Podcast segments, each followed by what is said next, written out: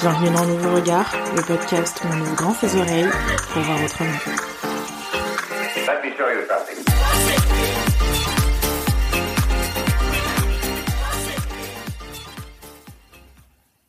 Chers auditeurs, bonjour. Il y a quelques semaines, nous avons eu le plaisir avec Elena d'interviewer Alexis Laure, Mohamed, Romain et Manon. Ce sont quatre personnes qui se lancent ou se sont lancées dans des projets personnels ou professionnels. Pendant une matinée, nous avons discuté avec eux de leurs projets et nous sommes ravis de partager le résultat avec vous aujourd'hui. Nous vous souhaitons une très bonne écoute.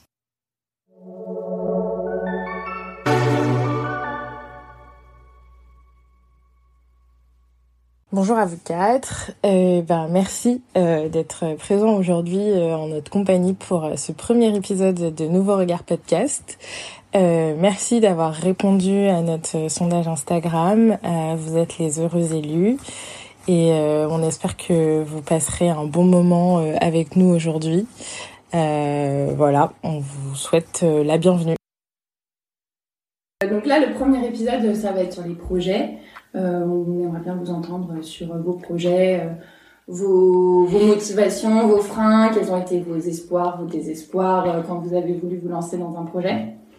Euh, nous, on a voulu faire cet épisode parce que bah, justement, on lance euh, ce podcast-là avec Elena et euh, on s'est rendu compte que c'était un peu plus compliqué que ce qu'on imaginait. Et donc, on s'est dit, bah, pourquoi pas faire un épisode sur comment lancer un projet et par quelles étapes on passe au moment où on veut se lancer. Voilà, nous, ce qui nous motivait, c'était de faire quelque chose ensemble, qui nous ressemble, où on puisse rencontrer des gens, échanger avec des personnes sur des sujets qui nous tenaient à cœur. Et on a eu quelques obstacles aussi à franchir, euh, bah, même tout ce qui est un peu logistique, euh, outils, etc. Euh, comment on va faire le mixage, comment on va monter. Donc voilà. Et ben là, je vous propose du coup qu'on fasse la première question. Et donc que vous présentiez un peu chacun vos projets. Et je te laisse démarrer si tu vas Alexis là.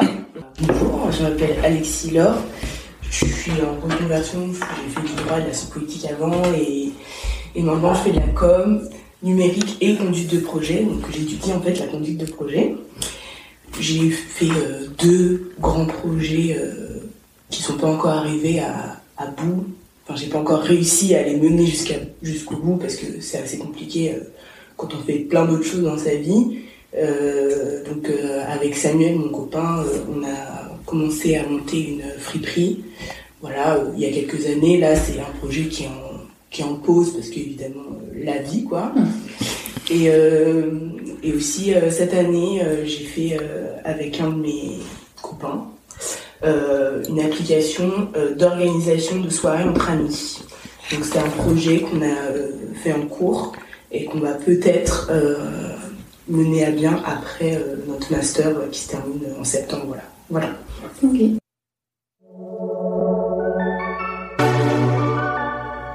Bonjour à tous également. Moi, je m'appelle Mohamed Sikawi. J'ai 28 ans. Euh, je travaille actuellement en tant que Digital Project Manager. J'ai un profil de base qui est plutôt scientifique, qui est plutôt scientifique, donc euh, un bac S. hein. Donc ensuite, je me suis dirigé vers euh, du marketing, de la gestion de projet. De, euh, j'ai fait un peu de communication aussi. Donc c'est c'est un domaine qui me plaisait plutôt bien. Euh, Aujourd'hui, ça fait euh, 4-5 ans que je suis en CDI. Et il arrive un moment où tu te dis, bon, faut que je cherche un peu plus de, de, de motivation. Tu n'en trouves pas autour de toi dans, dans l'entreprise. Tu te dis, bon, peut-être qu'il faut que j'aille, euh, j'aille regarder ailleurs. Et avec un ami à moi qui s'appelle Khalil, on s'est dit, bon, bah, pourquoi ne pas faire quelque chose ensemble? Et on s'est dit, bon, bah, il faut qu'on trouve une idée, il faut qu'on fasse quelque chose ensemble. Et, et le, le point de départ, c'est d'abord chacun de son côté l'entrepreneuriat. Et ensemble, c'est de se dire, bon, bah, il nous faut un point commun. On, on est tous les deux marocains, on est tous les deux euh, plutôt euh, ouverts sur les autres, on est plutôt sociables, on a envie de rencontrer les gens aussi, donc on s'est dit qu'il faut qu'on qu'on trouve un- une idée euh, pour parler euh, à des clients, parce qu'aujourd'hui c'est quelque chose qui, qui me manquait dans mon entreprise, et euh, donc l'idée qui, qui, qui germe hein, de tout ça, c'est d'ouvrir un, un, coffee shop, un coffee shop marocain, un coffee shop marocain, c'est quelque chose que qu'on n'a pas l'habitude de voir. Donc le coffee shop c'est très anglais euh, de base, hein, le, le, coffee shop. Nous on veut en faire quelque chose de, de marocain avec des produits de là-bas, des, des, des, crêpes de là-bas, du thé de là-bas, du café de là-bas. Et, euh, et donc c'est l'idée, c'est l'idée. Et en ce moment on, on est en, en, plein cœur de, de, de la réflexion parce qu'on a bien réfléchi euh, aux chiffres. Ça c'est un frein qui est très important quand on lance un projet. On a bien réfléchi aux chiffres on, on, a et en ce moment on est en train de chercher un local et on est en train de chercher euh, des, des, des salariés également.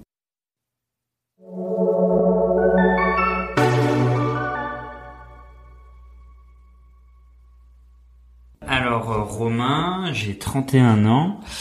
Euh, moi, mon parcours, c'est école d'ingénieur. Euh, je suis sorti d'école d'ingénieur en 2015. Euh, suite à ça, j'ai créé une première entreprise, une start-up dans le domaine du web. Euh, ça a duré trois ans et demi. Euh, j'ai monté ça avec trois associés. et ensuite, une fois que ça s'est arrêté, j'ai lancé une activité d'indépendant, donc une deuxième entreprise, que, qui continue toujours à exister, qui est dans le web design. Donc en gros, de, le, dessiner en fait des sites internet et des interfaces web, c'est mon gagne-pain. Et à côté de ça, à mi-temps, je fais donc du théâtre plus particulièrement du stand-up, qui est en ce moment très très à la mode, avec la série drôle et les nombreux comédie clubs qui émergent sur Paris. Et aussi un truc un peu moins connu, je sais pas si vous connaissez le théâtre d'improvisation. Ouais, un petit peu. Euh, bon, L'idée c'est de créer en fait une pièce de théâtre de toute pièce, sans décor, sans costume, et on improvise en fait sur le moment, sans texte, etc. Voilà. Et je viens de créer d'ailleurs ma troupe d'improvisation il y a quelques temps, et j'ai ma première représentation demain.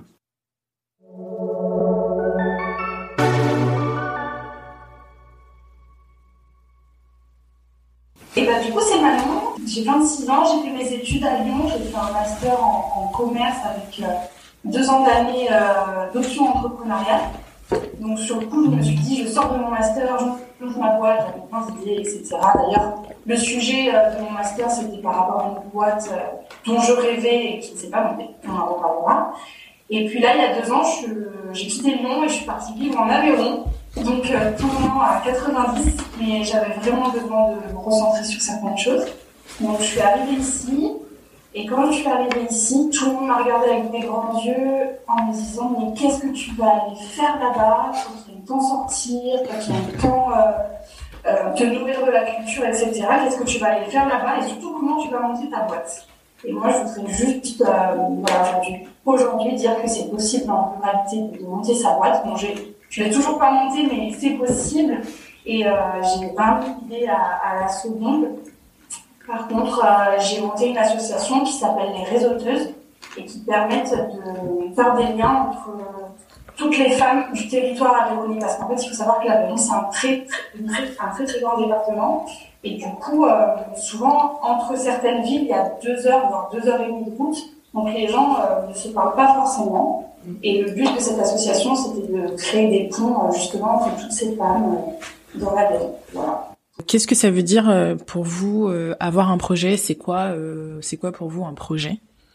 Un projet, euh, bah déjà il y a un sacré paquet de formes. Là, juste en présentation, on a vu des projets numériques, on a vu des projets sociaux, euh, de création de liens. Maintenant, si je dis pas de bêtises, on va mettre, je crois, des lieux. Donc en fait, bah, un projet, on peut dire ça, c'est que c'est, c'est multiforme, ça peut avoir plein de formes différentes. Parce que le dénominateur commun, je pense que c'est une volonté de créer quelque chose, une action, etc. Euh, en général, il y a quand même de l'argent en jeu. C'est pas forcément toujours des projets euh, à rémunération. Hein. Il y a des associations, etc. Mais il y a toujours une dimension financière assez importante. Lorsqu'on parlait justement genre euh, au démarrage d'un projet, l'argent en général, c'est une des premières choses qui, qui vient assez rapidement sur le tapis. Ça peut être des projets perso, professionnels, enfin c'est hyper vaste finalement le mot projet quoi. Euh, mais euh, si je m'autorise une phrase un peu poétique, je dirais que c'est un mouvement en avant, Elena. est-ce que, ma réponse On adhère à, ta poésie. Euh, Déjà, je trouve que c'est très beau ce que tu dis, Robin. Euh, Merci beaucoup. Mais euh, oui, un projet, euh, déjà, je pense que c'est accepter euh, des difficultés, accepter les changements dans une vie et se lancer aussi un, challenge parce que c'est vrai que avoir l'idée, euh, c'est plutôt euh, facile en fait, mais quand on arrive à la réalisation, c'est vrai qu'on se rend compte qu'il y a plein de, de petits éléments euh, qu'on n'a pas forcément prévus et qui se mettent un peu sur le chemin et en fait on dit euh, je vais réussir à faire ça en, très peu de temps, c'est facile et tout, mais en fait non. Conduire un projet, ça commence par l'idée et ça finit par soit des galères et après euh, la réalisation du projet quoi.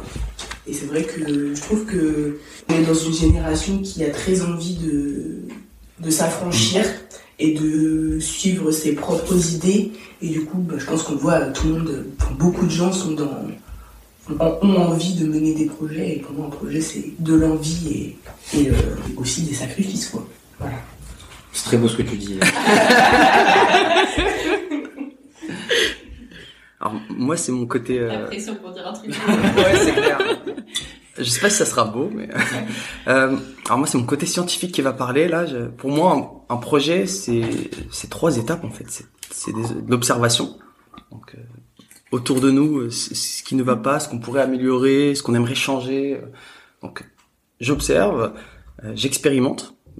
J'ai des idées, je teste des choses, je développe des choses, je crée, je, je retire, je re- j'efface, je remets, tout, cette, tout ce processus là et, et des résultats et des résultats parce que et les résultats ils peuvent avoir beaucoup de formes. Ils sont souvent financiers mais ça peut être tout autre chose hein, quand quand on parle d'associatif par exemple d'association et qu'on qu'on crée un lien qu'on crée un lien bah c'est une forme de résultat et c'est quelque chose dont on peut être fier je pense hein. Et c'est tout ce processus là qui, qui qui fait le projet et, et je rejoins pas mal euh, ton point quand quand tu dis que bah, finalement c'est euh, c'est des difficultés, mais ces difficultés-là, je trouve qu'on mène un projet, ben on les voit pas tout à fait comme des difficultés, on les voit comme de la motivation. Ouais, Euh, c'est des challenges en fait. Complètement. ouais. C'est euh, et et je pense que dans la vie, il y a un moment donné où il faut se prouver des choses à soi-même. Il faut se prouver des choses à soi-même et on dit bon ben on y va, on fait, on a raté, c'est pas très grave hein, finalement. On, repart, euh, on change, on, on, on prend une- un autre chemin. C'est le même chemin, mais on évite les trous peut-être. et c'est cette idée-là, c'est de se dire bon, bah, je trouve mon propre challenge. C'est assez juste ce que dit Mohamed, moi je suis d'accord avec lui. Euh, je pense qu'un projet c'est un éveil d'idées, donc qui se met en, après des idées qui se mettent en forme. Mais un projet c'est aussi renoncer aux idées et en mettre euh, une un peu plus euh, bah, au devant de la scène pour pouvoir justement l'approfondir. Et voilà, c'est pour ça que je rebondis sur ce que dit euh, Mohamed. Je pense qu'il faut un projet, ça peut être plusieurs idées qui s'assemblent, qui qui, qui s'assemblent les unes avec les autres. Mais, il faut, et c'est là toute la difficulté d'ailleurs, il faut en sortir une pour pouvoir après la, la mettre en forme et surtout la, monétiser et, euh, et en faire, bah, au-delà de quelque chose de lucratif, en faire quelque chose de, de- d'enrichissant, autant moralement que on vit tous dans la même société, il faut, faut aussi euh, gagner un peu sa vie et je pense qu'on va en parler de, de, ça. Euh, voilà, c'est ça un projet. C'est à la fois un éveil, c'est à la fois un éveil d'idées qui va faire que, hop, on va rebondir, rebondir, rebondir, et en même temps faire des choix. On parle beaucoup d'idées sur les projets. Bah, c'est vrai que c'est la première chose auquel on pense. Mais tu vois, Mohamed, t'as dit, et en fait, je- ça me- ça m'a marqué parce que euh, moi j'ai eu la même chose. C'est qu'au début, t'avais un ton associé euh, avec qui Oui. tu voulais faire quelque chose, mais t'avais juste ça. Tu t'es dit, j'ai envie de faire un truc, quoi. Ouais. Tu vois? Et en fait, il y a, y a souvent ça. Enfin, t'as des gens qui se brident justement parce qu'ils ils sentent qu'ils ont envie de faire quelque chose, mais vu qu'ils ont pas d'idée, ils disent bon bah je laisse tomber. Et en fait, t'as non, t'as plein de gens, oui, qui vont avoir une idée et qui vont en- le mettre en place, vont faire le projet, et au bout d'un moment, ils vont se dire putain, mais en fait, j'ai monté une boîte là, tu vois. complètement. Ah, mais t'en as, c'est ça? Et t'en as d'autres qui se disent non, j'ai juste envie de faire un truc euh, avec euh, telle personne parce que je l'aime bien et qu'on rigole bien et que voilà. Et, euh, et on on n'a pas forcément l'idée, mais on va la trouver. Et moi, bah, typiquement, ma première start-up, elle est née comme ça. J'étais avec euh, Ulysse, donc mon ancien associé, on était en colocation, on discutait vachement. Moi, j'avais fait un master en entrepreneuriat, Ouais. mais j'avais pas d'idée. Il, il- pour rentrer dans le master, il nous fallait une idée. J'en ai inventé une, je crois, deux jours avant de, de truc, juste pour être accepté dans le master. Et du coup, j'ai fait mon master, et c'est à la fin de mon master, il m'a fallu un an pour trouver une idée de, de, de ce que je voulais faire, quoi. Donc, il y a un peu les deux. Du coup, t'avais quand même l'idée de créer une boîte en faisant ce master-là ou... Ouais, bah, c'est, je voulais créer une boîte, mais je savais pas dans quoi. Alors, effectivement, on, on a eu, euh, on a eu l'idée d'avoir une idée en fait. Hein. C'est Ouais, ça. le truc. Hein. On s'est dit bon, bon, on aimerait faire quelque chose et euh, je dirais le point de vigilance et, et que je trouve ça très important, c'est de se dire, euh, faut pas que je fasse quelque chose juste parce que la personne c'est mon pote en fait. Et, et ça c'est difficile parce que souvent ça part de là. hein, la personne on l'apprécie. Euh, c'est pour ça que nous, euh, alors, ça fait presque un an et demi qu'on réfléchit hein, parce que on a pris le temps de, de trouver quelque chose qui nous rassemble en fait. Un point de commun d'abord sur ce qu'on était, mais aussi en termes de compétences, de connaissances, d'expérience. Moi, je vais plutôt avoir un côté marketing, vente, euh, création de produits. Quand mon associé, lui, il va plutôt être sur les chiffres. Comment je joue avec les chiffres, comment je jongle pour avoir des, des résultats. Mm. Et donc là, on, on, on a vu cette complémentarité-là qui nous a donné envie de. C'est c'est là où moi je trouve que c'est important. D'accord. Si vous aviez exactement le même profil et les mêmes compétences, vous auriez pas forcément lancé le projet? Je, ne sais pas honnêtement parce que le, le, ça s'est pas présenté comme ça, mais euh, mais peut-être qu'on aurait réfléchi autrement. Ça a été une motivation en tout cas de voir qu'on a des profils complémentaires et euh, une idée commune. Ça a été une motivation en tout cas. Donc c'est marrant parce que bah, les personnes avec qui euh, je fais mes projets, c'est plutôt des gens avec qui on est complémentaires, tu vois, on n'a pas les mêmes compétences. Et je trouve que c'est quand même un peu important, tu vois, d'avoir euh, des regards différents. Je trouve que mes projets, euh, ils ont ils ont été aussi enrichissants et ils seront peut-être encore aussi enrichissants parce que les personnes avec qui euh, je travaille, c'est des gens qui sont qui ont une approche très différente, tu vois. Donc euh, ça peut me faire changer d'avis sur euh, comment je voulais que ce soit. Euh, bon, après, on est tous des personnes différentes. C'est vrai que quand on a des profils assez proches, ça veut pas dire qu'on réfléchit de la même manière, forcément. Mais enfin, j'espère que vous comprenez ce que je dis. mais voilà.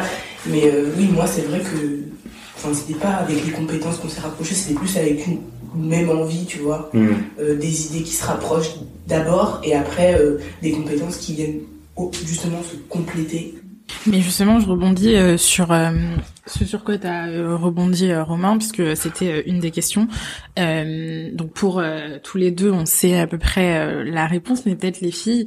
euh, quand vous aviez un, quand vous avez lancé votre projet, est-ce que vous saviez où vous allez? Parce que on a préparé le le, le- questionnaire là pour euh, l'épisode, euh, on a googlé euh, lancer un projet comme ça, euh, un peu euh, par curiosité.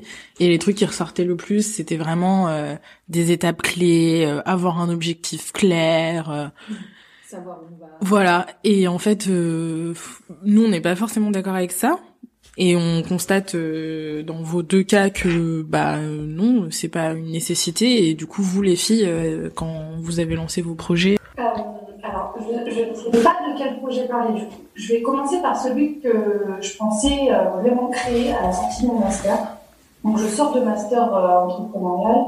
Je voulais euh, créer une entreprise de services qui permettrait d'amener du bien-être en entreprise autour de trois axes, qui étaient la, la végétalisation des locaux, l'alimentation et le bien-être psychologique. Et en fait, je voulais vraiment faire une pierre angulaire sur ces trois axes et proposer ça en entreprise. J'étais persuadée de mon truc, euh, j'avais même appelé ça les sources de Manon, enfin, euh, voilà. Je suis allée même faire un startup challenge, euh, ça s'est bien passé, c'était une super expérience, j'ai pitché devant des actionnaires, tout ça. Et, euh, et en fait, je sors de ce truc et je me dis, ah, pas du tout, c'est pas ce que je veux faire finalement. Et du coup, euh, c'est là où je me suis dit, mais merde, en fait. Et, c'est là, moi, ma plus grosse problématique, c'est que j'ai tellement d'idées que j'arrive pas à me poser et à rester sur cette idée. Et je pose vachement sur ce point-là. D'ailleurs, j'ai une coach qui fait pour essayer me stimuler par rapport à ça.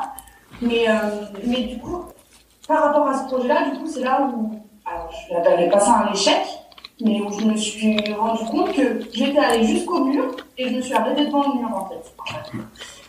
Et par rapport aux réseauteurs, donc là pour le coup euh, le collectif euh, de femmes en Aveyron, euh, j'ai créé ça, mais vraiment à la base c'était de moi-même pour les autres. Enfin, c'était plus euh, dans le sens d'ailleurs, je, enfin c'est pas rentable, hein, je gagne pas d'argent dessus. c'est vraiment purement social pour le coup. Et tu savais que tu voulais faire ça quand tu as lancé le truc? Tu avais cette idée euh, de, de, d'association finale? Euh, j'avais cette idée dans le sens où dès que je suis arrivée dans l'Aveyron, je me suis, moi je suis vachement à la rencontre des gens. Je me- donc j'ai rencontré beaucoup, beaucoup, beaucoup de gens et je me suis dit punaise mais ces gens se connaissent pas entre eux alors que c'est des pépites. Comment je peux remédier à ça? Donc c'est plus en arrivant sur le territoire, en échangeant, que j'ai trouvé l'idée en fait. Mais par contre, ma, ma première idée d'entreprise, la sortie de master, j'étais persuadée, mais vraiment. Et puis, euh, des fois, il y avait des gens qui disaient, mais non, mais ça tient pas la route, ton truc. Mais si, enfin, j'y allais corps et âme, et au final, pas du tout. C'est une sensation très bizarre de dire ça, d'ailleurs. Je sais pas si on est obligé d'avoir des objectifs clairs. Je crois pas que ça fasse partie de mes envies à moi d'avoir un objectif clair quand je monte un, un projet. J'ai plus envie de me laisser porter, tu vois. Je sais, je sais quelle idée, euh, enfin, quel point de départ et quel point d'arrivée j'aimerais atteindre, par exemple. Mais c'est vrai que sur la route, euh, des objectifs clairs, enfin, je trouve ça assez difficile. euh, un peu du mal avec les projections. Mais c'est vrai que non, quand on a commencé la friperie avec Samuel, c'était juste que on kiffe, euh, on kiffe le vintage, on kiffe chiner, euh, mon appart, euh, c'est des trucs du bon coin qu'on a acheté. enfin, Et du coup, euh, c'est plutôt parti euh, d'une passion commune, mais sans objectif euh, plus clair que ça. Et, et je pense que tu, si c'est un truc qui te, qui t'anime, tu peux euh, le porter loin. Et peut-être que tu peux aussi mieux accepter que ton projet, bon, ce soit pas forcément le bon au bon moment, comme disait Manon, voilà, comme disait Manon. Euh, tu peux, en- enfin, en fait, je trouve ça compliqué de dire d'avoir des objectifs clairs parce que ça veut dire que tu vas le mener jusqu'au bout, mais en fait, tu peux être persuadé de quelque chose au début et voilà, comme Manon le dit, bah, ça se déconstruit. Du coup, euh, non, je crois pas que tu puisses avoir, enfin, que tu sois contraint d'avoir des objectifs clairs pour mener un projet euh, qui t'anime, quoi. Bah justement, euh, tu parles de choses qui t'animent et on avait une question sur vos motivations, euh, sur euh, vos projets à chacun. euh, C'était quoi la chose qui vous animait? Pourquoi vous avez fait ça? Euh, Qu'est-ce qui vous tenait à cœur quoi, dans les projets que vous avez montés? Alors, euh, alors sur la première start-up, c'était, bah, en fait, le fait d'aller en master entrepreneuriat. Moi, j'ai des parents qui sont entrepreneurs, qui sont, qui travaillent dans la restauration et qui ont, toujours été un peu à leur compte. Donc, en fait, j'ai baigné là-dedans. Et, et rapidement, bah, lorsqu'on est jeune en études, on fait, a des petites expériences en tant que salarié. Et en fait, je me suis rapidement rendu compte que ma motivation, mon envie, elle était quand même très différente d'une situation de salarié à une situation où j'étais euh, un peu le pilote. Donc en fait, je m'épanouissais plus, euh, bah, j'y mettais plus, euh, mettais plus de cœur à l'ouvrage, alors que salarié, je traînais un peu la patte. Donc déjà, je me suis rendu compte de ça. Ensuite, j'étais assez à l'aise sur le fait de me dire bon bah, je peux faire un peu ce que je veux quoi. Mes parents ont réussi, pourquoi pas moi. Je trouve que ça aide. Euh, à, l'inverse d'une famille où les deux parents sont euh, sont salariés, je me pose la question est-ce que c'est euh, pas un peu plus difficile de se dire bah tiens je vais me lancer en, en indépendant ou je vais lancer mon projet etc. Là je parle pour un projet qui mène ta vie, hein. pas forcément un projet à part à côté etc. Donc euh, ouais ma motivation c'était d'être indépendant, de faire ce que j'avais envie, de pas, d'avoir- pas avoir de patron, d'être libre aussi parce qu'il y a aussi lorsqu'on démarre au début, c'est un peu un fantasme, après la réalité nous rattrape, mais euh, de se dire, bah, ma semaine, je vais la faire comme je veux. Euh, moi, je déteste me lever le matin. Bon, bah, je me suis je vais me lever à midi, je travaillerai jusqu'à minuit s'il faut, mais c'est pas grave. Au moins, je serai à l'aise avec ça. Donc, il y avait un peu ce truc-là. Faut- Faut pas le faire. Ça, ça marche pas. Ça. Mais euh, donc euh, ouais, cette envie de- d'être plutôt libre et indépendant, je dirais au démarrage. Ok. Moi, je vais digresser un peu parce que c'est, je trouve ça enfin, hyper intéressant ce que tu dis par rapport au réveil.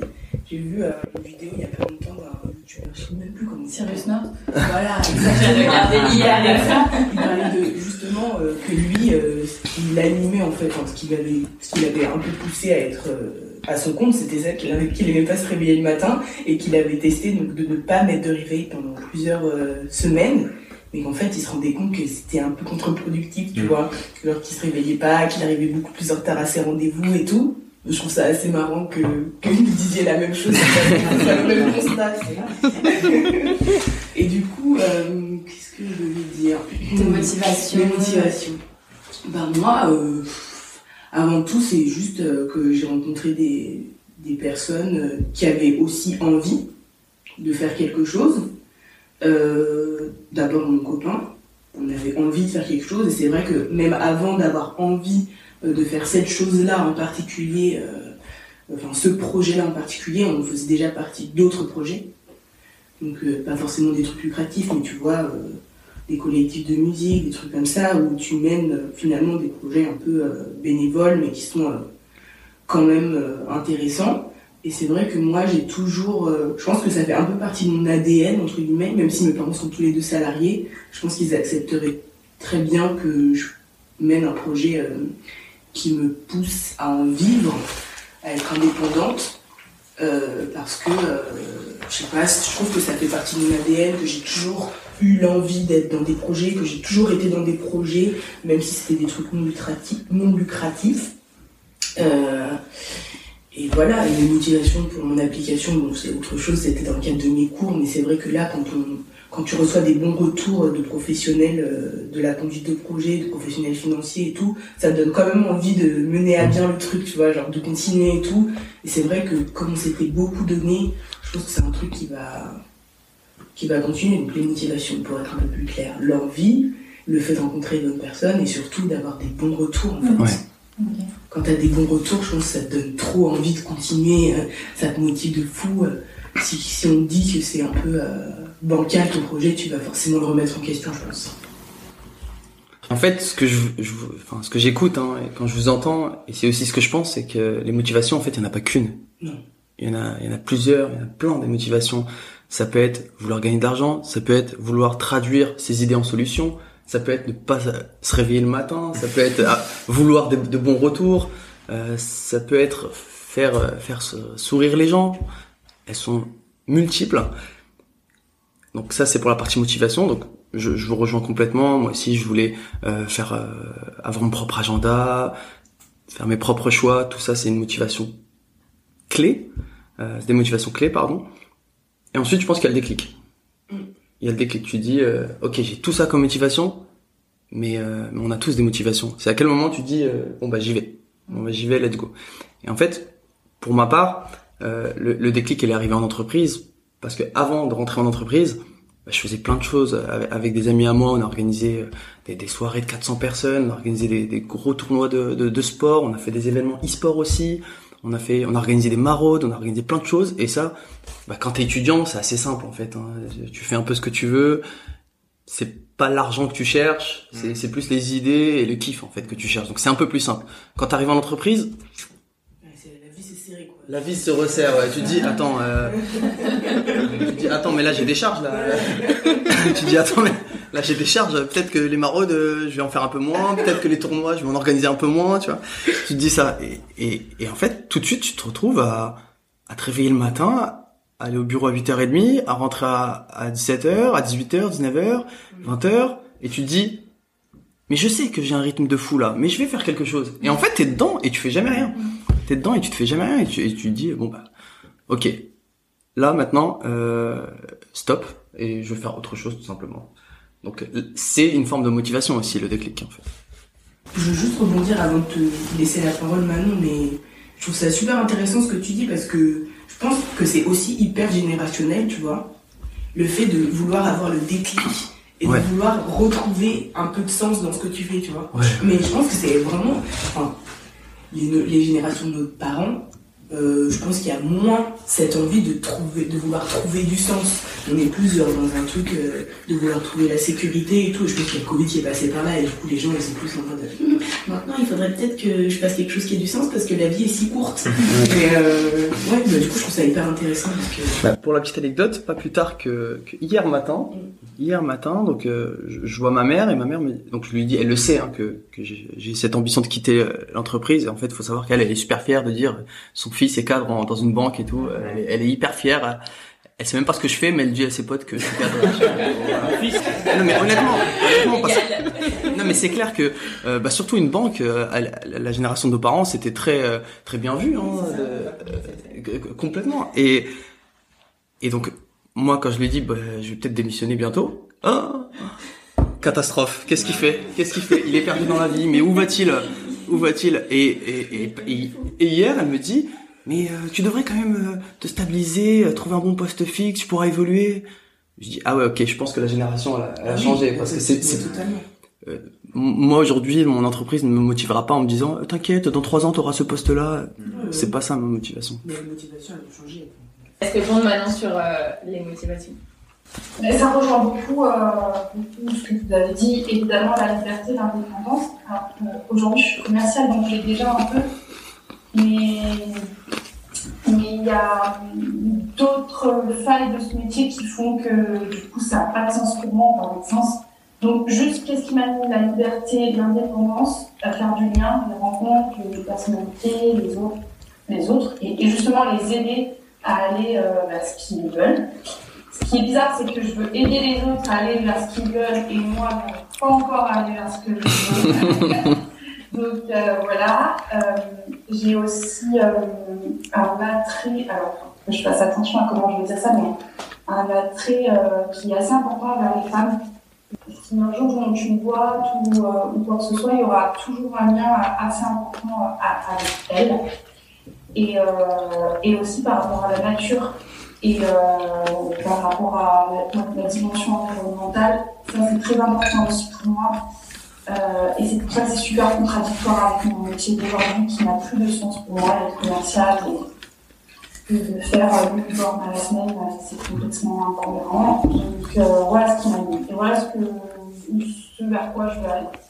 Chacun dans vos projets, euh, quels ont été les freins euh, que vous avez pu rencontrer et surtout comment vous les avez dépassés? Bah, du coup, les freins, je pense qu'il y a eu, j'en rencontre beaucoup déjà.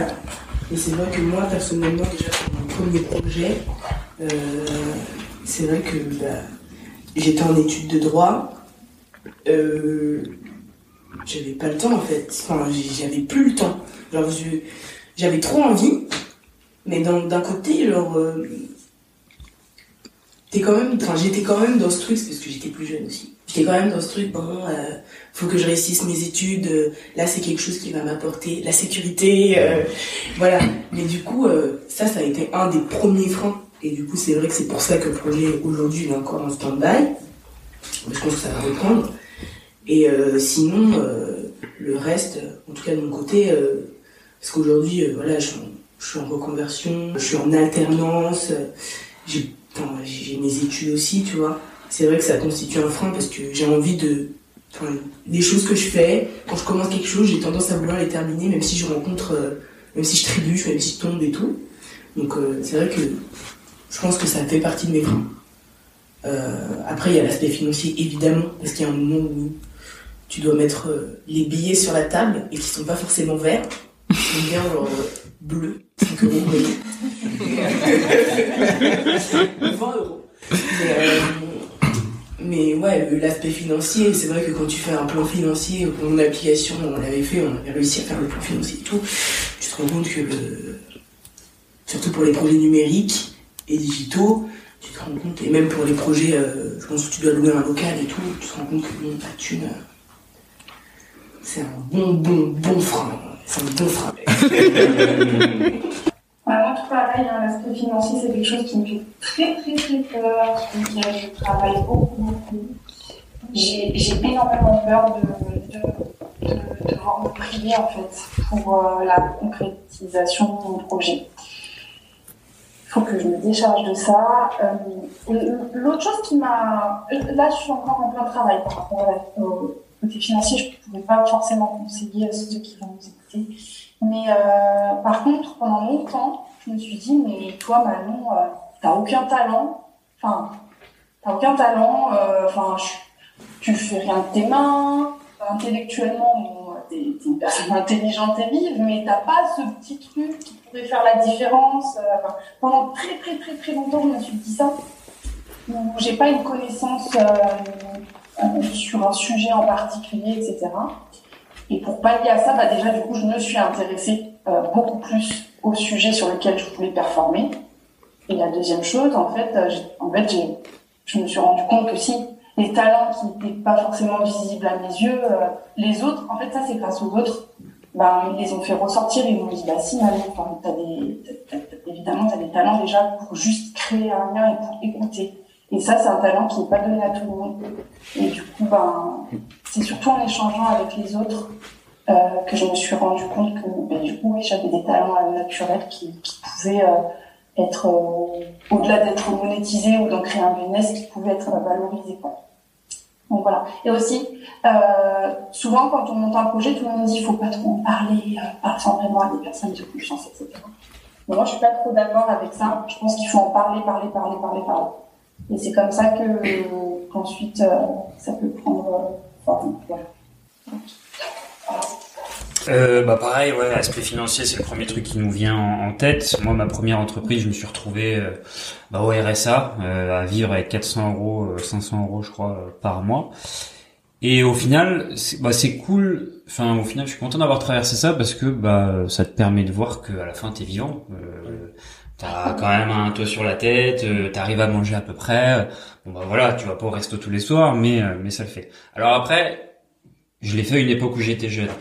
Évidemment, je, je tiendrai pas du tout le même discours euh, si euh, j'ai quelqu'un, par exemple, qui est euh, père, mère de famille, euh, qui a des bouches à nourrir, qui a des responsabilités familiales. Là, effectivement, l'aspect financier est, est- est plus compliqué à gérer que lorsque tu es étudiant et qu'il y a que toi à nourrir, quoi. Mais l'autre aspect, c'est la peur. Je pense que c'est le, le- ce que tu disais, Manon. Moi, c'est euh, j'ai le syndrome de l'imposteur très très fort. Euh, euh, Lorsqu'on lance un projet, il faut beaucoup communiquer sur ce qu'on fait mais tu te sens pas légitime parce que t'as dans ta tête t'es encore un débutant et lorsque tu, tu te compares aussi aux autres à ce que les autres font là dans dans le métier euh, du théâtre de la scène c'est c'est horrible Ouais. c'est horrible parce que euh, dans ce métier là ton ton ton niveau en fait c'est ta dernière scène si par exemple demain je fais une scène qui s'est bien passée, que j'ai eu des rires, standing ovation, je vais me sentir le roi du monde. Là, je vais communiquer, y a pas de souci. Si je prends un énorme bide, je vais me sentir nul, je vais avoir envie de tout arrêter, fin du game. Et, et, et gérer, gérer ça, alors c'est, c'est vraiment très extrapolé, très cristallisé dans le métier de la scène, mais je trouve qu'on le retrouve partout. Dans, en entreprise, il suffisait qu'on avait un client qui nous dise non, pour qu'on se dise qu'on remette toute la boîte en question, qu'on se dise putain mais qu'est-ce qu'on a fait, nanana. Le lendemain, on avait un banquier qui nous appelait, qui nous accordait un prêt pour l'entreprise, on était ah c'est bon, on est les champions du monde. Donc en fait, c'est gérer ce, ce flot de confiance que tu as en toi et en ton projet qui est, qui est un frein et qui est, qui est une vraie étape à gérer, quoi, le côté émotionnel. Moi, je dirais qu'en fait, il y a plein de freins. hein. je dirais qu'il y a plein de freins parce que je vous entends tous parler de, de mais en fait, il n'y a pas du tout que ça. Il y a, y a évidemment la peur, il y a, y a, y a tes choix, il y a, y a, y a, tes clients aussi à trouver. Enfin, je trouve qu'il y a, énormément de freins et, et on parle de freins, en fait, c'est le, ça, ça va avec la voiture, hein, le, le frein. Et je dirais que quand tu mènes un projet, en fait, bah, en fait, il y a plein d'aires de repos. Il faut que tu t'arrêtes tout le temps parce qu'il faut que tu prennes des choix tout le temps. Et l'objectif, c'est d'avoir assez d'essence pour arriver au bout, quoi. C'est, c'est un peu ça l'idée. Et en fait, il y a même pas de bout parce que ton objectif, quand tu vas t'en rapprocher, bah, tu vas encore plus l'éloigner. Donc, euh, c'est, euh, oui, il y a des freins, mais euh, le, le mot frein est un peu négatif, donc je parlerais plutôt de aire de repos. Tu t'arrêtes, tu manges un petit coup et, et, euh, et tu. Est-ce que vous avez des aires de repos dans votre projet bah, en fait, c'est ça. Pas mal. C'est se dire, ok, je prends des décisions, je prends mon temps, et il faut prendre son temps, ça aussi c'est important. Euh, donc j'aime bien cette euh, cette euh, ère de repos, j'aime bien. Tu t'arrêtes, tu prends ton temps. Euh, ok, je dois financer mon projet? On s'arrête, on mange un petit coup, on réfléchit comment le financer, et on repart. T'as raison, en fait, les freins, c'est- un frein, c'est pas vraiment négatif. Comme on a, on a tendance à croire que c'est mal, euh, que putain, je prends trop de temps ou quoi, mais en fait, non, c'est bien. Enfin, c'est avec le temps que tu fais des belles choses, quoi. Bah, à quoi te sert un frein? À t'arrêter? Oui, à t'arrêter ou et après repartir, et voilà. Enfin, bref, la cadence de chacun, enfin, chacun sa cadence et, et on arrivera tous au bout, quoi, de ce qu'on a envie. De, de mener. Ah, tu vois, on- au tout début, on parlait, oui, un, un projet, il faut des objectifs, il faut euh, de l'argent, il faut tati tata tata. Dans la réalité, surtout si c'est ton premier projet, si c'est, si t'as monté 25 associations, je sais pas quoi, projet, évidemment que ton nouveau, le nouveau projet que tu vas lancer, tu vas dire, ok, euh, notre valeur, euh, notre euh, notre euh, objectif c'est ça, la valeur ajoutée de, de- du projet qu'on est en train de lancer c'est ça, et ça va être hyper clair. Mais si t'es, si c'est ton premier truc, il y a pas photo. Tu sais pas dans quoi ça, tu te lances. En général, deux mois après, ça a changé. C'est plus les mêmes personnes. Enfin, euh, j'ai des, des, des euh, véridiques, hein, des gens qui voulaient ouvrir un bar, qui se retrouvent à créer une application qui n'a plus rien à voir. Mais en, en deux mois, il y en a deux qui sont partis, il y en a une autre qui est arrivée. Enfin, donc au début, euh, faut surtout pas se brider justement avec tout ce qu'on entend sur Internet, etc. Ce truc-là, parce que ça peut devenir un frein. Sous couverture de bons conseils, de vouloir écouter, de s'améliorer, il y en a qui vont se brider parce qu'ils vont dire euh, Ouah, putain, c'est compliqué. Alors si tu juste tu gardes le, le- le- juste l'envie de, de faire ton truc, euh, c'est c'est hyper important. Et je finis juste là-dessus. Nous, sur les trois ans, euh, on a créé euh, Everything, donc ma première startup avec Ulysse. On a eu des entrepreneurs qui sont venus nous, nous parler, mais des mecs de, gros- de grosses boîtes. Euh, le plus gros, c'était de l'industrie, et c'était une boîte qui faisait 200 millions d'euros de CA par, euh, par an.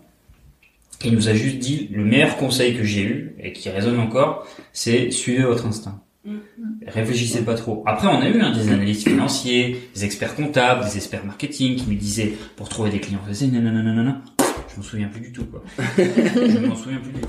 Juste euh, pour euh, rebondir rapidement euh, sur les freins, il y a quelque chose qui a été dit avant, c'était par toi Alexis Laure, et quand tu parlais des motivations, tu vois, de ce que ça a généré d'avoir des retours positifs et tout, et que forcément quand on te disait, et je crois que Manon tu l'as aussi entendu dans ton parcours, quand on te dit oui, ton projet est bancal, ça va un peu se casser la gueule, bah, l'effet que ça, ça produit sur soi, euh, je pense que ça peut peut-être s'analyser en, en frein et ça peut donc aussi euh, être dépassé. Est-ce que euh, il faut toujours, euh, enfin, est-ce que ces échos-là euh, de ton projet est bancal, ton projet comme ceci, sont à, à mettre au centre? Et ça rejoint aussi ce que tu disais tout à l'heure, Romain, sur les bides qui te font sentir vraiment comme une bonne nouille et puis euh, les les les, les, les réussites où, où tu te sens vachement mieux. Bah, déjà, moi, je pense que quoi que tu fasses dans la vie, t'es contraint quand même de faire face à des, à des retours négatifs. Donc, c'est un bon exercice. Mais c'est vrai que ça agit sur le moral et c'est clair que ça atteint. Mais c'est un donc on se met sur l'herbe de repos et on prend le temps de, de, de manger pour pouvoir euh, repartir. Mais c'est vrai que. Non, non, ça. Enfin, je trouve que c'est une bonne chose, mais c'est vrai que de mon point de vue, ça peut vraiment mettre un bon, bon, bon coup de frein au, projet, quoi. Mais c'est vrai que enfin, t'es contraint de, même dans tout ce que tu fais dans ta vie, t'es contraint de faire face à des gens qui sont pas d'accord avec toi et ça veut pas dire que t'es bête en fait. Ça veut dire que c'est juste des gens qui comprennent pas euh, ton projet comme toi tu le vois. Enfin, c'est tout en fait. Et c'est quelque chose qui est difficile à se rentrer dans le crâne, mais faut l'accepter. Je pense que c'est juste ça. Je voulais simplement dire que, en fait, je pense que les, remarques négatives, elles sont toujours positives au final. Mais ça dépend comment c'est dit. Parce que, et ça dépend de la personnalité de celui qui l'intercepte. Parce que, vous voyez, moi, par exemple, quand on dit des choses euh, euh, euh, avec un peu d'aplomb, un peu de façon ah, c'est- de la merde et tout, ça va me, complètement me brusquer, brusquer pardon. Je vais rester dans mon coin et je vais trouver ça toxique et ça va pas me faire avancer. Tandis qu'il y a certaines personnes pour qui, quand on leur dit allez, c'est de la merde, il faut que tu refasses, ça va leur mettre un petit coup de boost, ils vont rebondir. Donc je pense que ça dépend vraiment du public qu'on a en face de soi et de comment on dit quelque chose. Mais en soi, les remarques font toujours avancer. Voilà. Après, ça dépend de la personnalité de chacun et de la sensibilité de chacun. Et, et voilà. Mais moi, je sais que si on me, si on me dit que c'est de la merde et que de toute façon ça marchera jamais, et que ça va complètement me refroidir, m'attrister. Enfin, ça, c'est parce que j'ai un côté un peu, euh, un peu, euh, j'allais dire fleur bleue, mais c'est pas le terme, mais je suis très- quelqu'un de très sensible, donc forcément, quand on pointe euh, des choses un peu noires, ça me touche, et ça va plutôt me mettre au...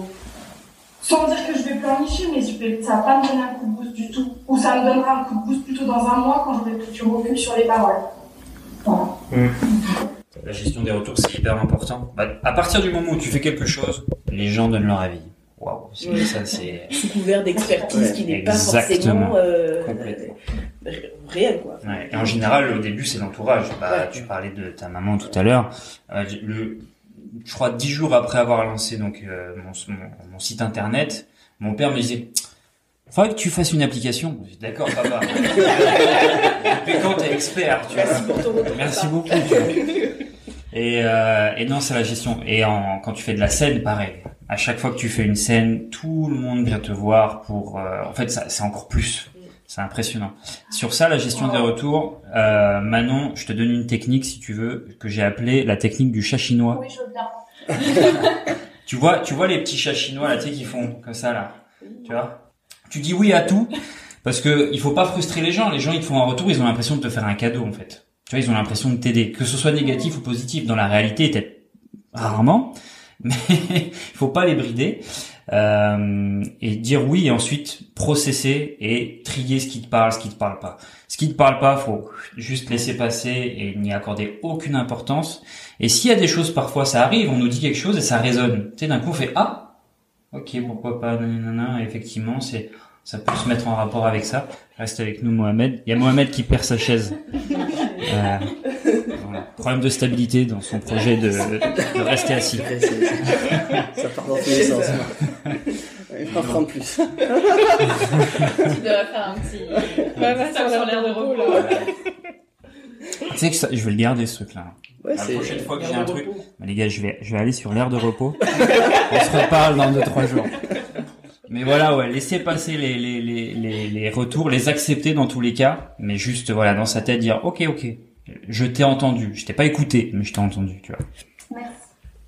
Je trouve quand même que, en tout cas personnellement, si quelqu'un me dit un truc négatif, euh, ou même positif, mais que ça. Tu vois, genre je me dis putain, mais t'es pas légitime à me dire ça en fait, toi, euh, arrête. Je pense que j'aurais tendance à lui dire, mais pas, pas de cette manière-là, tu vois. Mais j'aurais tendance à lui dire, bon, euh, ok, mais pourquoi tu me dis ça en fait euh, À vouloir chercher du sens derrière ce qu'il va me dire, tu vois. Alors parce que si quelqu'un me fait un retour juste pour me mettre son grain de sel, pardon, mais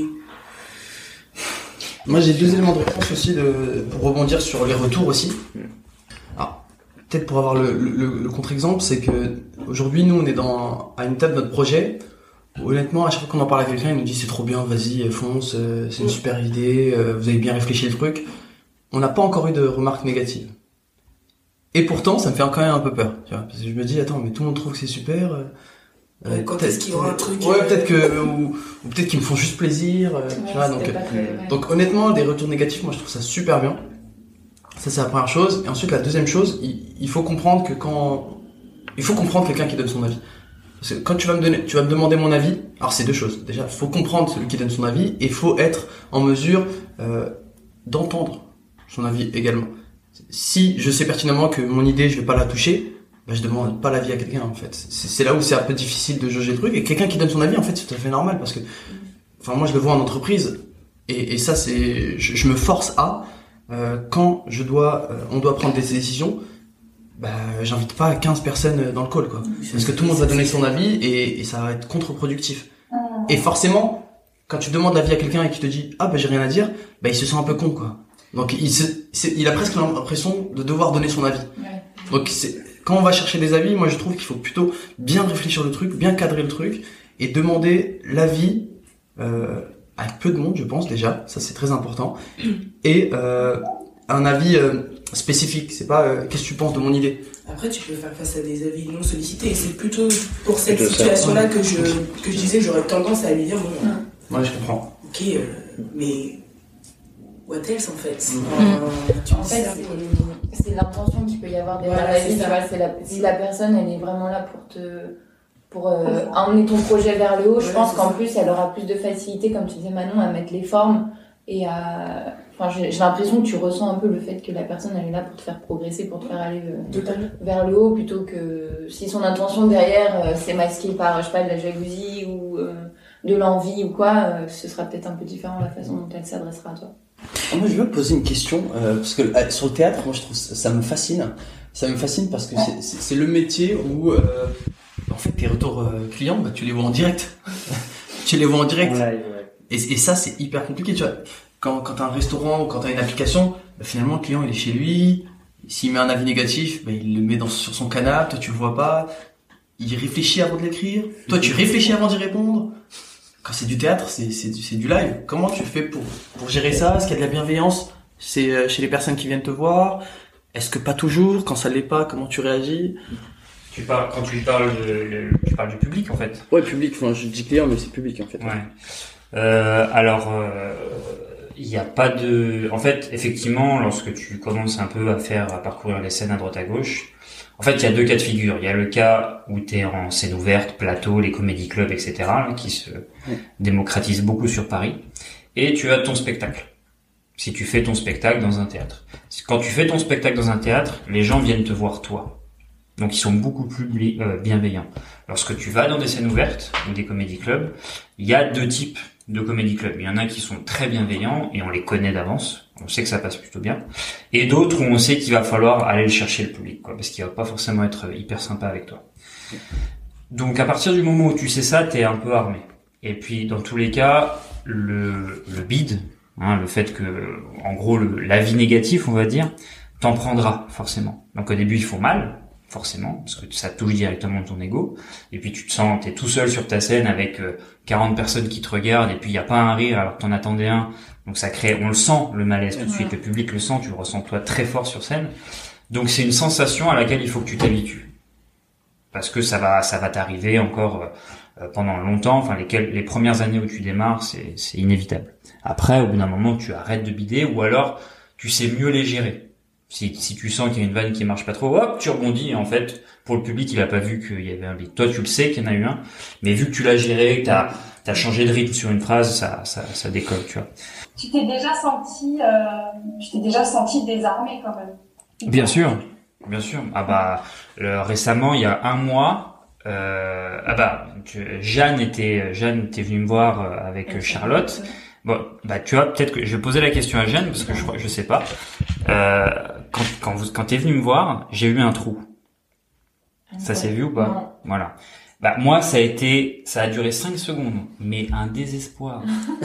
j'ai eu envie de pleurer parce que j'ai eu un trou noir sur mon texte euh, noir, tu vois, et t'as et t'as t'as plus rien qui vient, t'as perdu ton texte et t'as 40 personnes qui te regardent comme ça, tu vois. Allez, vas-y, vas-y, vas-y. Tu vois, et donc mes mes potes euh, qui sont qui sont à l'école l'ont vu parce qu'ils connaissent mon texte et tout et puis en fait au bout d'un moment tu vois chaque détail de ton visage. Voilà, je me suis senti énormément désarmé à ce moment-là quoi. Ça m'arrive encore.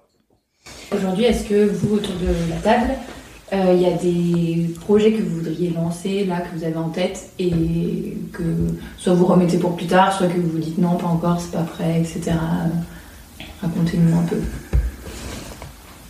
Donc nous, on est en plein, on, est en cours du processus de création pour euh, euh, pour notre projet, mais euh, j'ai déjà en tête le coup d'après en fait. J'ai déjà en tête le coup d'après pour répondre à la question. J'ai déjà quelques idées qui sont sur l'étagère. Je me dis, ok, euh, je fais cette première idée. En fait, je veux que ma vie ressemble à ça. Je veux que ma vie ressemble à euh, des projets. Une fois que... parce que je pense que quand t'arrives, tu solidifies ton projet et que ça marche bien ou que ça ne marche pas, bah, tu dis ok je fais quoi maintenant? Parce que c'est bon il me faut une nouvelle motivation et, euh, et, et, et donc dans ma tête j'ai déjà le coup d'après et je sais que quand je terminerai ça je passerai à autre chose Ouais, là, t'as as parlé de, de comment tu vois ta vie, finalement, ta vision. Mais euh, est-ce qu'il y a des projets que vous osez pas lancer En gros? je pense que Elena le sait. Euh, moi aussi j'ai eu euh, cette idée à un moment de, de me mettre au théâtre. De me mettre au théâtre. Je voulais faire du stand-up en fait. Je voulais faire du stand-up. Je me trouvais drôle. Je me trouvais drôle euh, les autres me trouvaient drôle et après je me suis dit ah merde ça suffit c'est faux, c'est faux. Dit, ah, peut-être que ça suffit pas, peut-être qu'il faut un texte. Euh, L'impro, c'est peut-être un peu compliqué. euh, euh, donc, il y a un moment, ça, ça a peut-être duré un mois où j'étais à fond. Je me disais, attends, faut que, faut que j'y aille. En plus, j'ai quelques amis à moi qui font aussi de, de la scène et d'autres qui sont dans, dans le milieu artistique au sens large. Je me dis, attends, mais moi aussi, il faut que je teste un truc. Et, euh, et après, je me suis dit, mais en fait, non, j'ai peur et je préfère, je préfère que ça reste euh, spontané. J'aime bien rigoler avec mes potes, j'aime bien faire rire mes potes et l'inverse. Est-ce que j'ai envie d'aller faire rire des inconnus euh, pour qu'ils me jugent? Ah, Peut-être pas, peut-être pas tout de suite, mais peut-être un jour donc, euh, j'aurai cette idée-là. C'est pour ça que je suis très fasciné et, et, et, et bravo pour, euh, pour le job. hein. On refera un épisode quand tu te seras lancé sur euh, tu nous raconteras ton expérience. Ah. Euh, projet que j'ose pas lancer, je, bah, je crois que j'en ai pas trop. Euh, bah après, le fait d'avoir lancé une première boîte, puis une seconde, puis de m'être lancé dans le théâtre, au final maintenant j'ai moins peur de lancer des choses. Euh, non, moi le, le côté un peu relou par, par contre c'est que j'ai des lubies. J'ai des lubies euh, de, de trucs. Euh, et, pendant un mois je vais faire que ça et au bout d'un moment j'en ai marre. Tu vois. Mon, mon frère il a la même chose. Il, il y a pas longtemps il m'a dit euh, je vais me mettre au poker. Il a acheté des formations sur internet et les mallettes avec les jetons et tout. Au servu il y a une semaine. Alors le poker, non j'ai arrêté. Voilà. Moi c'est, je tombe un peu là-dedans parfois sur des lubies qui, qui ne que, que pff, qui vont passer quoi. Donc, Et, et bon, pourquoi c'est relou? Bah c'est relou parce que euh, en fait au bout d'un moment je me connais et je sais quand c'est une lubie et du coup je sais que ça va pas me quitter pendant trois semaines mais que ça mènera nulle part. Donc en fait non, voilà. Donc en fait, je sais que je vais dépenser de de l'énergie inutilement sur ce truc-là, mais je suis obligé de le faire parce que sinon ça me reste dans la tête, tu vois. Mais on va appeler ça le syndrome Instagram, euh, TikTok, euh, de passer à autre chose en rapidement. Ouais, Euh, c'est ça. Ouais, c'est horrible. ouais. Mais bah tu vois, c'est quand quand on lance un projet, on a cette espèce d'énergie d'excitation un peu. Tu sais, on- ça, ça nous excite. euh, Voilà, tu vois, c'est le premier épisode du podcast. Je pense que c'est un peu ça qui vous a animé aussi toutes les deux. Euh, au bout d'un moment, malheureusement, cette énergie d'excitation, elle, elle diminue un petit peu. Et c'est à ce moment-là, d'ailleurs, qu'il est hyper important de, s'ancrer des habitudes pour pouvoir faire en sorte que le projet continue à avancer. Donc, en fait, mais moi, mes lubies, je pense que c'est ça. C'est des moments où j'arrive à, à bout d'énergie d'excitation et que j'arrive pas à me créer suffisamment les habitudes. Un peu comme le sport. En général, tu commences à faire du sport parce que euh, tu veux ton summer body, je sais pas quoi. T'en fais trois mois, ça commence à te saouler. C'est à ce moment-là. C'est à ce moment-là, tu vois. Voilà. Qui, qui, qui dit que est-ce que tu vas continuer ou pas, quoi. Et t'as des petites, des petites techniques euh, de, de gain de, de- d'excitation, euh, de dire bon bah là j'en ai un peu moins. Euh, pas trop. Euh, en général, moi, je fais un, ce qu'on- c'est pas une to-do list, tu sais, c'est, c'est, c'est bête, mais j'ai un, un calendrier où je coche chaque jour où je fais un truc. Tu vois. Par exemple, là, j'essaie d'arrêter l'alcool juste pour regarder ce que ça, ce que ça fait. Si j'arrive à aller en soirée, toujours m'amuser, tu vois. Un peu moins, mais euh, c'est cool quand même, parce que surtout en fait en comédie club, on passe notre temps à boire dès qu'on monte sur scène en fait. euh, Donc je me suis dit on va peut-être freiner un peu. Et juste en fait, ma technique c'est, je prends un calendrier et chaque jour où j'ai pas bu, je coche une case. Et en fait, c'est con, hein, mais le fait de de de- d'entrevoir, de, me dire putain, je risque d'avoir un trou dans mon calendrier. En fait, ça me et non, je non. Perrier, esthétique. Perrier ce soir. Euh, moi, je, je rejoins beaucoup Romain, j'ai beaucoup de lubies. Euh, il y a deux mois, je voulais euh, Ah, Team Luby. faire mon petit col et créer de la rose française. Enfin, vraiment. Après, je voulais euh, créer une société euh, qui fabrique euh, des euh, culottes euh, menstruelles à base de laine de brebis d'ici. Enfin, vraiment. Ah ouais, c'est des sacrés lubies quand même. je vais, je vais assez loin dans, dans, dans mes, mes trucs, quoi, dans, mon- dans mon cerveau. Mais donc ça, je pense pas que je le montrerai un jour. Hein. Mais là, j'aimerais bien créer un, un concept store là sur Indo avec euh, des produits euh, d'ici et d'ailleurs, mais de version moderne. Parce qu'en fait, ici, euh, j'espère qu'ils ne vont pas me taper dessus, les abonnés, mais ici, il y a beaucoup de choses, beaucoup de richesses, mais euh, il manque un peu de, de modernité ou ce regard justement euh, un peu plus de la nouvelle génération. Donc si vraiment, là je suis dessus depuis un petit moment, j'écris beaucoup dessus, mais ça, j'ai- je n'ai pas passé encore l'étape d'après. Mais ça serait plus sur ce, ce type de ce type de, de concept du coup que je partirais. Voilà. Mais sinon, c'est vraiment relou d'avoir plusieurs lubies parce que surtout je fais beaucoup de routes, du coup j'ai le temps de. Alors moi j'ai pas de lubie, On va gagner du temps. mais euh, je pense qu'en vrai quand t'as voulu faire un, premier projet, euh, ça te donne quand même envie d'en faire d'autres.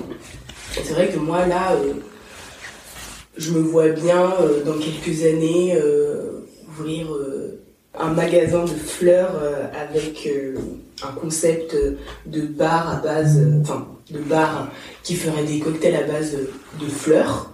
Du coup, ça c'est un truc qui est, vraiment très fort dans ma tête en ce moment, mais je crois pas que ce soit une vie parce que je me dis que je sais que, enfin que je sais et que je pense que ça puisse être mon gagne-pain et quelque chose qui pourrait me, me porter pendant un moment.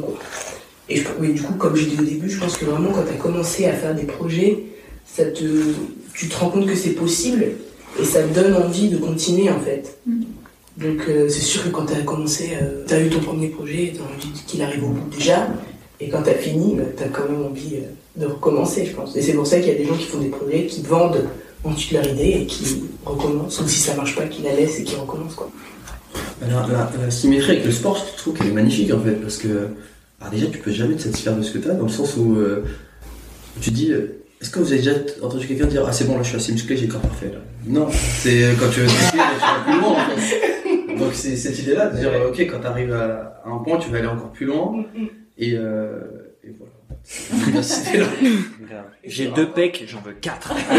Et c'est encore, je trouve, le même euh, sujet par rapport à la recherche de sens de notre génération. Je trouve vraiment que c'est un truc euh, tellement intéressant et c'est super étrange à la fois parce que je trouve qu'il y a vraiment une mouvance générale de la recherche de sens et d'envie, tu vois.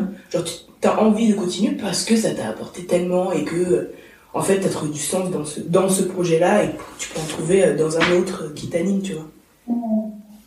Ouais, et puis ça peut t'accompagner en fait euh, dans, dans ta vie parce que tu vas changer tout simplement. Ouais, Donc euh, le projet d'aujourd'hui sera pas forcément celui de demain parce que ce qui fait sens euh. Pour toi aujourd'hui euh, sera différent demain. Ouais. Ouais, j'ai pas envie de faire des généralités, mais je trouve que no- notre génération, elle est quand même euh, euh, accepte le changement et le voit genre d'un bon oeil, quoi, tu vois. On n'a pas de pétrole, on a des idées. Voilà. On avait des parents qui faisaient le, le même métier pendant 30 ans dans une même entreprise. Maintenant, c'est plus du tout le cas, quoi. En général, t'arrives à peine à 30 ans, t'as déjà bossé pour 4-5 boîtes différentes. C'est clair. Et même là, avec le Covid, euh, j'en parlais avec des potes à moi il y a pas longtemps, mais il y a des études aux États-Unis qui ont montré qu'il y a quasiment euh, je genre des millions de personnes qui, à cause du Covid, ont eu une espèce de crise de sens Hmm. et qui, du coup, ont quitté leur taf, genre. euh, sur un coup de tête et ont commencé à mener des projets ou genre à trouver un travail dans quelque chose qui a du sens en fait. Et même les gens qui vont rentrer dans le marché du travail, les gens qui, sont, qui ont la vingtaine aujourd'hui, qui rentrent dans le marché du travail, et ben il y a beaucoup de recruteurs qui, qui disent que euh, ce sont des personnes qui vont pas accepter euh, n'importe quoi, n'importe quand, genre niveau salaire, niveau euh, relations managériales, etc. Et je trouve que c'est très intéressant parce que ça rejoint aussi euh, le projet, la recherche de sens et pourquoi en fait. Je trouve que aujourd'hui il y a beaucoup de gens qui veulent mener des projets, qui sont à leur compte et tout. Le salariat, on dit que c'est en crise, mais c'est pas si vrai que ça. Mais il y a énormément de gens qui, qui veulent monter des projets, quoi. Qu'est-ce que ça vous évoque là, tous ces échanges? Qu'est-ce que vous Euh, retirez de vos Ces expériences? partages, ouais, qu'est-ce que vous en retirez? Est-ce qu'il y a des choses qui font écho les uns chez les autres, même si vous n'avez pas tous les mêmes projets? C'est super enrichissant. Alors c'est vrai que moi je partage beaucoup euh, du coup euh, ma vie, mes projets, euh, mes rêves avec euh, les réseauteuses, donc le, le collectif de femmes en Aveyron qui, qui veut monter des projets. Euh, là, ce qui est enrichissant aussi, alors on va pas commencer à rentrer dans un débat féministe ou quoi, mais c'est cool aussi d'avoir des retours d'hommes parce que je trouve que les, enfin, ça c'est mon avis. Euh, nous, nous, les femmes, on réfléchit beaucoup, on, est vachement là. Enfin, moi, je parle pour moi, est-ce que je suis capable de, etc. Et quand je vois mon chéri, il se pose jamais la question euh, s'il est capable ou pas de faire quelque chose, il ne pas quoi. Et euh, du coup, en, en entendant euh, euh, Romain et Mohamed, c'est vrai que vous, vous avez concrétisé euh, vraiment euh, ce que, vous vouliez faire. Je suis pas sûre que ça soit une histoire de sexe, mais c'est plus euh, du timing, des envies, des... vous avez rebondi sur des choses. Euh, donc c'est cool d'être d'échanger par rapport à ça. Il y a aussi euh, le fait que je suis très contente que, que de représenter un peu la ruralité aussi. et puis euh, et puis voilà, non, c'est super. hein. Encore une fois, notre génération, enfin sans dire qu'elle va tout révolutionner, je pense qu'il y a quand même des curseurs qui sont bien en train de, de- bien en train de changer et c'est important. Voilà. Ce que tu dis, euh, Manon, moi je l'ai vécu aussi avec euh, ma copine, qui est photographe. Alors effectivement, je pense pas que ce soit une idée euh, qu'une question de sexe, puisque je connais des femmes qui sont très entreprenantes, qui ont, qui ont pas eu euh, peur d'avancer, de, lancer des projets. Euh, mais de façon générale, on vit quand même dans une société, je trouve, qui met beaucoup plus de pression sur les femmes et pas dans le bon sens euh, qui ou plutôt reste à ta place, euh, voilà, t'écartes pas trop des lignes, euh, fais pas trop de vagues, etc. Euh, je vois ma copine qui est photographe, qui a fait deux ans d'études en photographie à Montpellier. Ça a été très compliqué pour elle pour se lancer réellement au démarrage, parce que bah, au début financièrement c'est compliqué, t'atteins pas la rentabilité du jour au lendemain, donc ça lui a fait très très peur. Euh, il a vraiment fallu, bah, moi j'ai essayé de l'encourager au maximum, mais qu'elle prenne le temps de prendre confiance, de dire ok non c'est bon, fin du syndrome de l'imposteur, oui, ça va être un petit peu désagréable, mais oui, je suis pas toute seule, et oui, au bout d'un moment, ça va fonctionner, et beaucoup de retours positifs de ses clientes qu'elle prenait en photo, et de ses clients, pour qu'elle euh, passe cette fameuse première marche qui est en général la plus compliquée. Donc, euh, donc ouais, effectivement, pour, je trouve que parfois c'est c'est pas toujours très simple euh, là-dessus. Ce que j'en tire également, c'est ta fabuleuse métaphore de l'air de repos. Euh, non mais c'est bête, mais au final, moi je pense que les, les prochaines fois où justement, moi j'ai pas mal de phases de doute, surtout dans le stand-up, euh, sur les sujets qu'on aborde, sur est-ce que je suis vraiment fait pour ça, etc. Je vais peut-être me dire ah bah tiens là si si je sens un frein, je vais peut-être repenser à ce que tu as dit, tu vois, bah peut-être que je vais aller sur une aire de repos, je vais me foutre la paix deux trois jours et je vais ressasser ça, etc. quoi. Parce que pareil, on a, lorsqu'on lance des projets, en général, on est très impatient. On a envie que ça avance, on a envie que ça marche tout de suite, on a envie d'être bon, nanana. Non, je trouve que le, le, fait de prendre le temps, en tout cas, ouais, je pense que c'est un truc que je garderai de, des échanges qu'on a eu, quoi. Qui était très cool, d'ailleurs. Pareil, moi, je vais commencer par euh, commenter euh, le, le, le, sujet euh, des, femmes. Je pense que c'est intéressant et j'aimerais donner un exemple que, que moi je vis en entreprise. C'est un gros groupe, hein, c'est c'est euh, c'est un paquebot. Et euh, on, on, a euh, une sorte de, de LinkedIn interne où tu dois rajouter tes compétences et dire dans quoi tu es bon pour la mobilité en fait dans, dans l'entreprise. Et j'ai pas les chiffres j'ai pas les chiffres mais en tout cas c'est quelque chose qui ressort beaucoup. C'est que sur toutes les compétences bah l'homme a tendance à dire bon bah moi je suis expert. Je fais de la data je suis expert en data.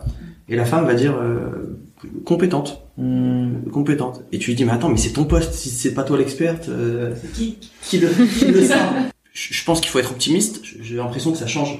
Euh, ça, j'ai l'impression que ça change. En tout cas pour ma génération et pour euh, mon entourage. En fait, moi, je me pose même plus la question est-ce que c'est un homme ou une femme euh, en face de moi? Enfin, c'est juste la même chose. Ensuite, pour euh, nos échanges, je trouve que sans transition, sans transition, sans transition. C'est vrai que quand on dit sans transition, bah, en fait c'est une transition, mais je l'ai pas dit, euh, bah, sans transition sur le sur nos échanges, j'ai trouvé j'ai trouvé très riche et j'ai trouvé euh, la pluralité de nos projets hyper intéressante. Euh, parce qu'en fait on parle du numérique, on parle de scène, on parle de projets associatifs, on parle de, de restaurants et, et c'est génial d'avoir plein d'idées, des idées qui n'ont rien à voir les unes avec les autres et pourtant on a des motivations communes, on a des aires de repos communes. on va peut-être se retrouver un jour. on va pouvoir peut-être manger un petit sandwich ensemble. Hein. Euh, et, et, ça, c'est génial. Et je suis d'accord aussi avec euh, ce que dit Romain. Euh, euh J'oublie. Alexis Laure. J'avais Alexis, j'avais pas Laure. et, et, et Manon, il faut en parler parce que on, ça nous montre qu'on n'est pas tout seul en fait. Il y en a plein qui sont dans, dans les mêmes conditions que nous. Et, euh, et sur le syndrome aussi euh, de, de l'imposteur, là aussi j'aimerais commenter. Aujourd'hui, moi, ce que je vois euh, dans, dans notre projet, c'est que souvent, je me dis, ça c'est bien, mais pas assez en fait. Euh, le logo il est bien, mais pas tout à fait. Le, les chiffres sont bons, mais est-ce qu'on va vraiment les atteindre mmh. Tous ces freins-là, et il faut se rendre compte que les gens qui ont lancé et que ça tourne plutôt bien, bah même eux, c'est pas hyper organisé tout le temps. Et pourtant, ils y vont. Mmh. Vraiment, il faut se dire, euh, je sais plus comment on dit, c'est le mieux est l'ennemi du bien, je crois que c'est ça. Et, et c'est une réalité. À vouloir trop bien faire, bah on n'avance pas très vite. Mm. Il faut faire et ajuster en fonction. Mm. Sur le syndrome de l'imposteur, évidemment que lorsque tu t'affiches devant les autres, t'affiches le meilleur de toi, t'affiches ta belle, si on est sur internet, ta landing page, si on est sur un restaurant, ta façade, etc. Sauf qu'en fait, on sait jamais ce qui se passe en cuisine. Et en général, c'est beaucoup plus le bordel en interne que ce qu'on affiche. C'est surtout, faut pas tomber dans ce piège parce que nous on l'a fait au début, de comparer son fonctionnement interne, qui est souvent beaucoup moins reluisant que la vitrine euh, des, des, concurrents. Quoi. Sur la charge mentale des femmes, je suis tout à fait d'accord. euh, c'est une chose, bon, je pense que toutes les femmes le, le, vivent et le sentent. Et ce truc d'expertise, ça me fait rire parce que Enfin, je le vis et je pense que, enfin, c'est un exemple très parlant en fait. Je trouve ça marrant, genre t'es tout le temps en train de te- remettre en question. Après, c'est peut-être pas un truc de genre, mais c'est vrai que la charge mentale des femmes est assez forte. Et merci Manon d'avoir parlé de ce sujet. euh, Deuxièmement, je pense que quand on viendra te voir euh, en, en stand-up, tu vas nous ressortir la blague de l'air de repos. J'ai un sentiment. Et, euh, et du coup, sur, les, sur, les, sur ce que je tire de cet échange, pareil, je trouve que cet échange est éclectique et on voit que bon, la conduite de projet et euh, mener à bien un projet, c'est quelque chose qui n'est pas pareil pour tout le monde, mais c'est vrai qu'on rencontre, on rencontre souvent peut-être les mêmes difficultés et c'est assez intéressant et ça donne, ça donne la motivation en fait de voir qu'on n'est pas seul. euh, voilà, et, euh, et voilà, je suis très contente d'avoir partagé ce moment avec vous et j'aimerais peut-être vous recommander une lecture, si je peux me Ah. que j'ai lu euh, et qui est un peu. Le mec est un peu antipathique, mais c'est assez intéressant. Ça s'appelle euh, la méthode du Lean Startup, je sais pas si vous connaissez. Mm. Et du coup, euh, bah, c'est très intéressant. Ça reprend un peu ce qu'on a dit, donc d'aller à son rythme, de, de s'enrichir euh, des, des erreurs que l'on fait, et en fait euh, de lancer son projet et de l'améliorer pendant le lancement. Donc de pas attendre d'avoir terminé la conception. Donc euh, c'est assez intéressant si vous voulez lire ce, ce, livre est, ce livre est intéressant, mais le mec est totalement antipathique. Merci pour la réponse. Et, et juste pour euh, compléter tout ce que vous avez dit, euh, il y a un moment on a parlé de déclic. Euh, moi j'ai trouvé ça super intéressant. Euh, du coup euh, j'avais j'avais une question par rapport à ça. Est-ce que vous sauriez dire euh, à un moment euh, quand vous avez eu vous votre déclic pour vous lancer dans votre projet, est-ce que vous savez euh, le dire c'était à tel moment précisément ou, ou alors c'est trop fou C'est flou, c'est comme si on me demandait est-ce que tu sais à quel moment t'as commencé à aimer euh, ton mec ou ta meuf? C'est des trucs pas, c'est identique, genre tu sais pas, c'est sur la durée en fait. Et c'est un moment où tu vas passer le pas quoi. Mais le déclic en soi, je saurais, moi je saurais pas le définir en tout cas. Je saurais pas dire quand il est arrivé. Moi, je pense que j'en ai un. Je pense, je pense que j'en ai un. Je sais pas si c'est celui-ci, mais en tout cas, il m'a fait un peu ouvrir les yeux. C'est que en, en entreprise, on, on a une grosse organisation, réorganisation, pardon, où les équipes ont été dispatchées. Et, euh, en fait, moi, j'avais une équipe de 12, 13 personnes, je crois, à peu près, un peu moins. Et, du jour au lendemain, on s'est dit, bon, bah, votre équipe n'existe plus. Et, tous les autres, on les balance ailleurs, on, leur, on va essayer de leur trouver un job, on va... Finalement, parce qu'il n'y avait plus de job, en fait, hein, c'est ça l'idée. Euh, mais par contre, toi, vu que tu as une belle compétence digitale, on va te garder. Et sur 10, 12 personnes, euh, je suis le seul à être resté, et tous les autres, on les a dispatchés. Euh, les deux premières minutes, tu dis, ah ouais, je suis quelqu'un quand même, hein. tu, dis, euh, tu dis ça, et les cinq minutes suivantes, tu dis, mais attends, mais s'ils m'ont gardé, c'est peut-être que je vaux quelque chose, mais pourquoi ne pas le faire pour moi, en fait? Et c'est et c'est depuis ce jour-là que qu'on réfléchit avec mon associé. Je suis pas d'accord avec toi sur l'amour. Euh, moi, j'ai eu un coup de foudre monumental pour ma copine. Le jour où je l'ai vue, je me suis liquéfié instantanément. Euh, mais alors, pas eu au niveau professionnel, pas du tout de déclic. C'est plus un, un cheminement. Euh, sur l'entrepreneuriat, je savais que j'avais envie de faire quelque chose, j'avais une envie. Je dis bon, on va faire un master entrepreneuriat. Je me mets en colloque avec euh, deux potes.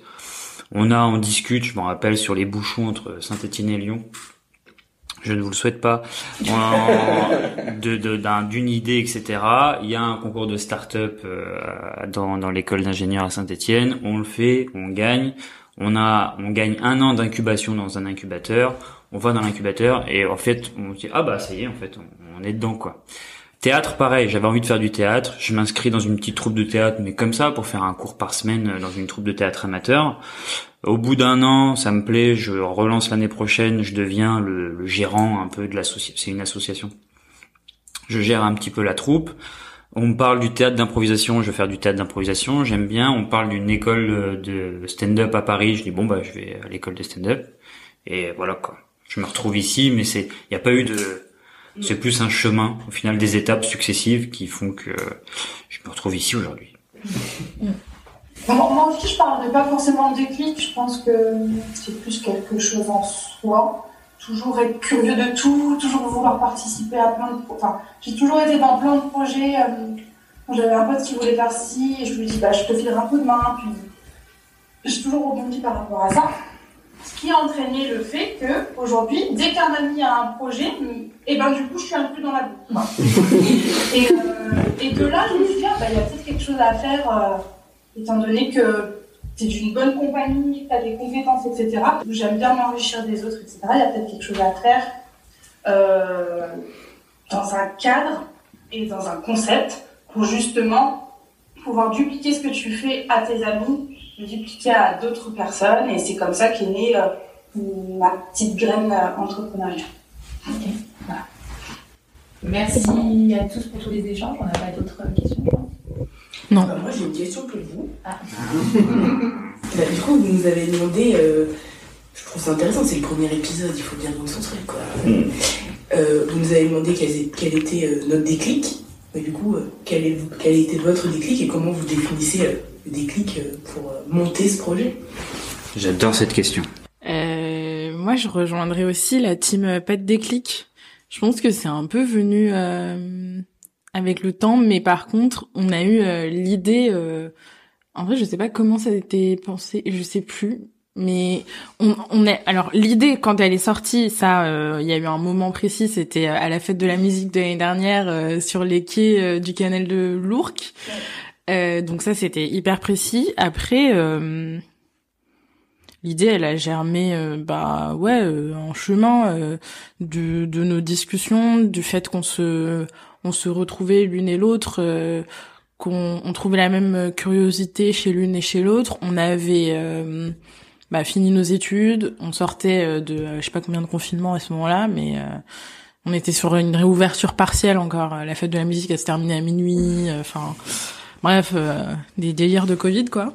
Et on s'était dit bah ce serait cool de, de, de pouvoir euh, garder cette curiosité, de pouvoir découvrir euh, encore et, et ensemble parce que bah on, on se parlait tout le temps de plein de trucs et et on, on- ouais on- en discutant on s'est dit mais on, on aimerait bien prendre la parole sur des sujets et en même temps euh, pas forcément euh, nous développer des sujets mais euh, donner aussi la parole enfin on voyait pas trop et le le, le podcast c'était bien parce qu'on n'avait pas forcément envie d'un truc visuel et on en écoutait pas mal aussi. Et, et voilà ça s'est fait comme ça. Et après ça a maturé bah là sur euh, presque un an maintenant. Et bah le projet il a évolué euh, euh, et ouais ouais c'était un chemin euh, commun euh, ouais Pour moi, le, le jour où tu m'as dit euh, viens on fait un podcast, c'était quand même le déclic parce que on n'avait pas forcément parlé, je crois, avant de faire un projet ensemble. non oui oui Du coup, c'est le moment où on s'est dit ok, donc euh, en fait, ce qu'on fait déjà un peu euh, de façon euh, naturelle toutes les deux, on va le mettre en forme et on va le faire partager aux autres avec ce podcast. Donc c'était ça. Et puis après, on a quand même passé pas mal de temps à réfléchir ouais, à, ce- à quelle forme on voulait donner à tout ça. Et donc euh, là, oui, euh, je te rejoins sur le fait que c'était un chemin euh, sur lequel on a réfléchi. Mm. Et euh, voilà.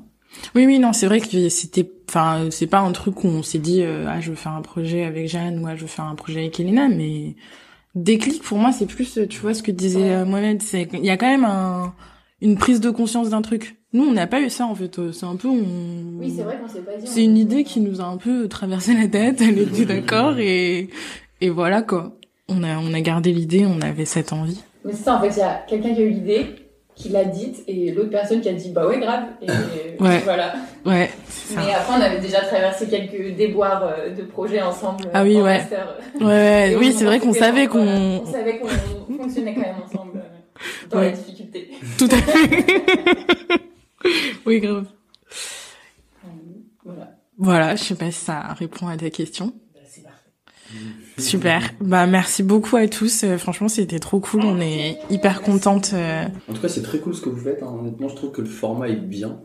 Euh, et j'aime beaucoup le fait de ne pas connaître les autres, d'apprendre à découvrir.